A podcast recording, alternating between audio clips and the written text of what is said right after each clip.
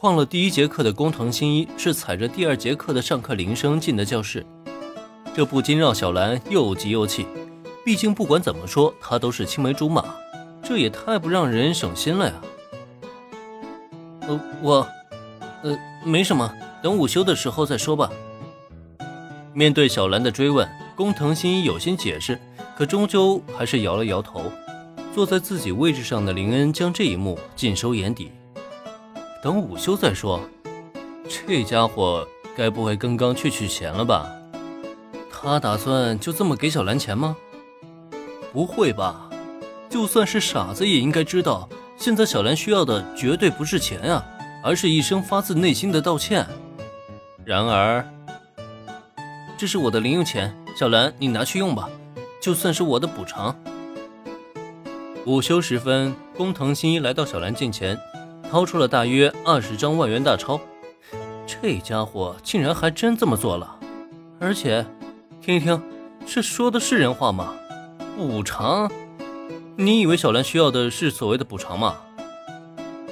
果不其然，就在工藤新一说完这句话以后，小兰的眼睛顿时就红了，看了看面前的青梅竹马，又低头看了看对方手中的钱，最后小兰是一扭头就转身走出了教室。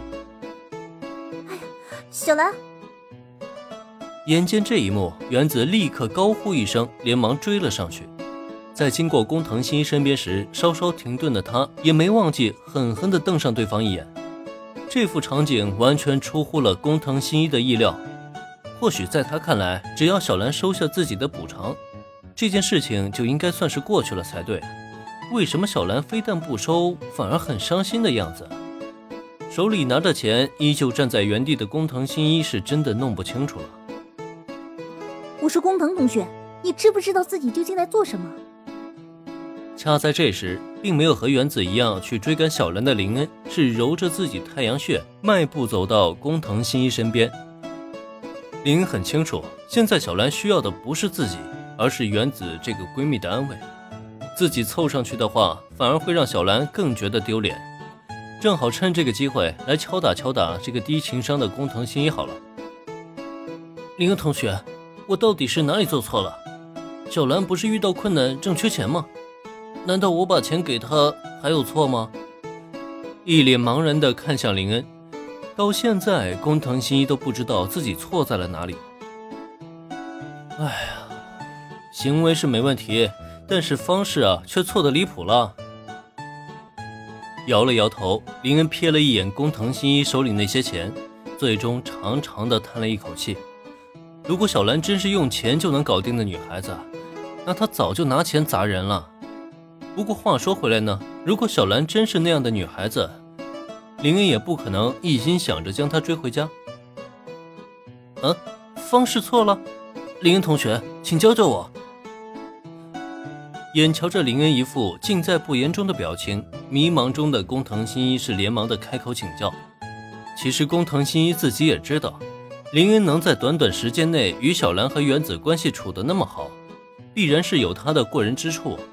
虽然心中始终对此有些小不舒服，但他却知道林恩是现在唯一能够指点他迷津的人。其实很简单，小兰是怎么样的性格？我想，作为青梅竹马的你，应该很清楚才对啊。就算遇到什么困难和麻烦，他首先想的应该是自己解决，而不是借助朋友的力量。要不然的话，他干嘛要从你这里拿钱啊？难道原子就没钱吗？最关键的是啊，就算我们都能理解你这是一番好意，但是你有没有想过，你刚抢了小兰父亲的工作，现在转手就把钱给他，这算什么呀？故意羞辱吗？当然了，我也能理解工藤同学你的心情，知道你是想帮小兰解决困难。可你有考虑过小兰的心情吗？